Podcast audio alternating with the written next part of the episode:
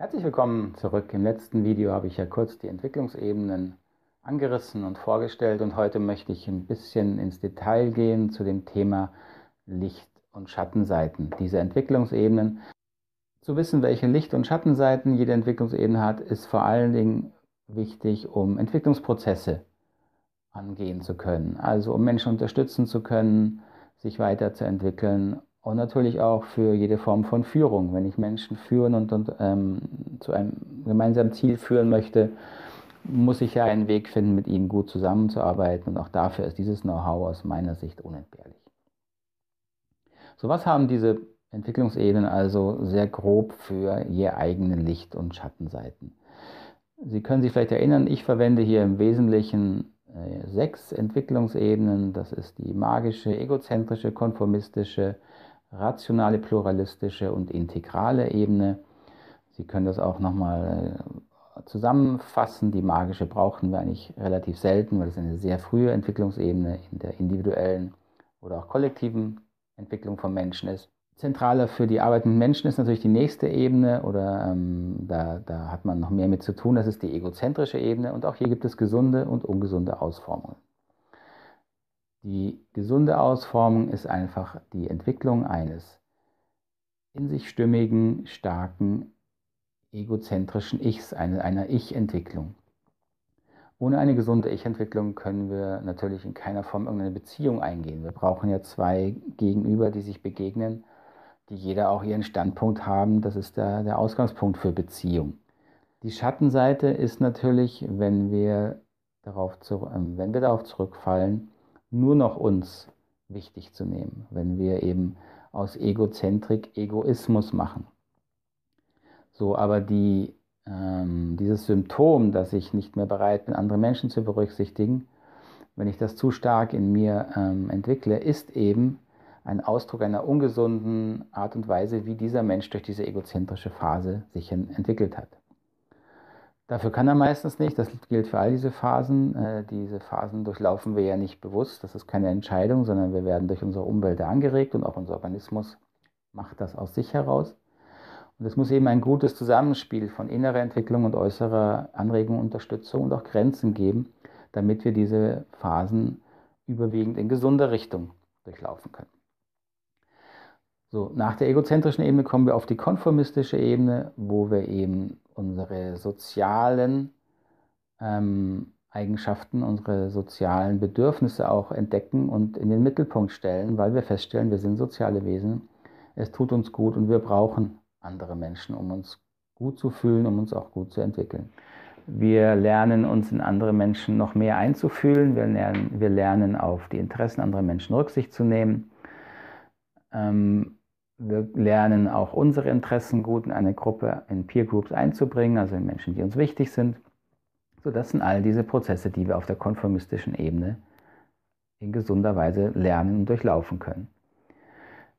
Die, die Schattenseiten dieser Ebene ähm, haben damit zu tun, wenn wir uns zu sehr auf die Wünsche und Bedürfnisse der Gruppe, der anderen Menschen einstellen und uns dabei verlieren dann lernen wir eben auf eine sehr ungesunde Art Teil einer Gruppe zu sein, nämlich indem wir uns negieren und vernachlässigen. Und das ist eine große Schattenseite dieser konformistischen Ebene.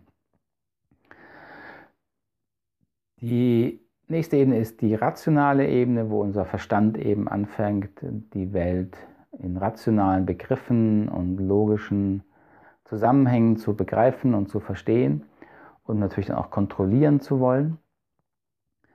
Ähm, das ist die, gleichzeitig auch die Lichtseite, weil diese eben natürlich eine enorme Fähigkeit hat, auch unsere Bedürfnisse noch besser zu erfüllen, wenn wir unsere Welt rational verstehen, begreifen, äh, durch Experimente und Empirie herausfinden, was funktioniert in dieser Welt besser und was funktioniert schlechter, anstatt wie auf der konformistischen Ebene beispielsweise einfach die, die Regeln der Gruppe anzunehmen oder gar wie auf einer magischen Ebene an das vielleicht Walten der Götter zu glauben und uns dem hinzugeben und zu sagen, wir können da ja nichts ändern. Das ist der Unterschied zur rationalen Ebene, wo wir eben lernen und erleben, doch unser Verstand kann in dieser Welt enorm viel verstehen und dadurch äh, kontrollieren und verändern. So, das ist natürlich gleichzeitig auch ein Teil der Schattenseite, dass dieser Teil, wenn er überbetont wird, uns von A, den anderen Menschen trennen kann. Das heißt, wenn die konformistische Ebene äh, nicht stark genug ist, dass wir auch soziale Wesen sind, kann natürlich diese eher wieder ich-bezogene, rationale ähm, Ebene zu stark werden. Und wir werden noch erfolgreichere Egozentriker. Ja. Häufig ist diese Ebene auch geprägt durch eher Gefühlskälte sozusagen, ähm, da Gefühle auf dieser Ebene jetzt nicht in, im Mittelpunkt stehen, vor allem wenn wir sie nicht verstehen können. So, das ist also ein, ein weiterer, eine weitere Schattenseite dieser Ebene, diese äh, überbordende Rationalität. Die nächste Ebene, pluralistische Ebene, ist quasi wie wir die Gegenbewegung zu dieser etwas egozentrischeren, ähm, rationaleren Ebene, die wieder die Gruppe in den Blick nimmt, aber hier vor allen Dingen im Hinblick auf sich auch persönlich wohlfühlen. Diese pluralistische Ebene ist sehr gefühlsbetont, sehr harmoniebetont, auch wieder sehr zugehörigkeitsbetont, betont die Werte von Gleichheit und Gerechtigkeit, Gleichheit von Kulturen, gleiche Rechte von Männern, Frauen, Kindern in Gruppen und das ist natürlich die, die riesen äh, positive Lichtseite dieser Entwicklung, die uns enorme, äh, finde ich, auch humanistische Fortschritte gebracht hat.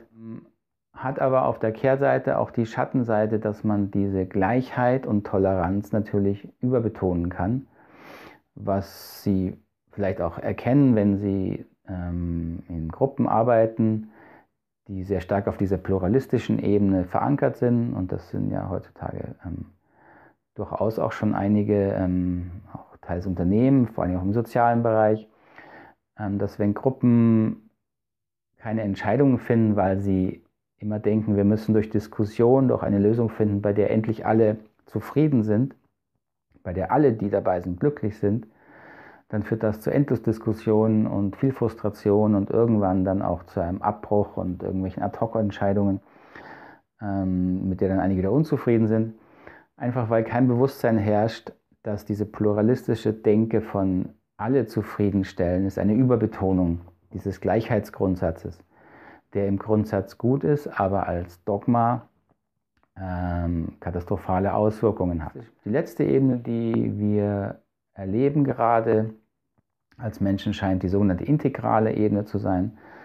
Die integrale Ebene zeichnet sich vor allen Dingen dadurch aus, dass sie zum ersten Mal in der Menschheitsgeschichte, so wie es aussieht, alle vorhergehenden Entwicklungsebenen überhaupt betrachten kann und auch den Wert dieser Ebenen anerkennen kann.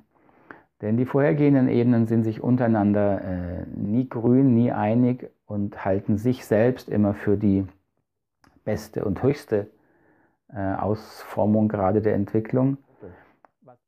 So daran merkt man, dass die Integrationsfähigkeit der einzelnen Ebenen vor der integralen Ebene sehr begrenzt ist. Und das scheint diese integrale Entwicklungsebene auszuzeichnen, in der wir uns als Menschen aber erst gerade nicht mehr, ich würde nicht mehr sagen hineinbewegen, sondern annähern. Das heißt, wir ahnen gerade, dass da eine neue Entwicklung möglich ist.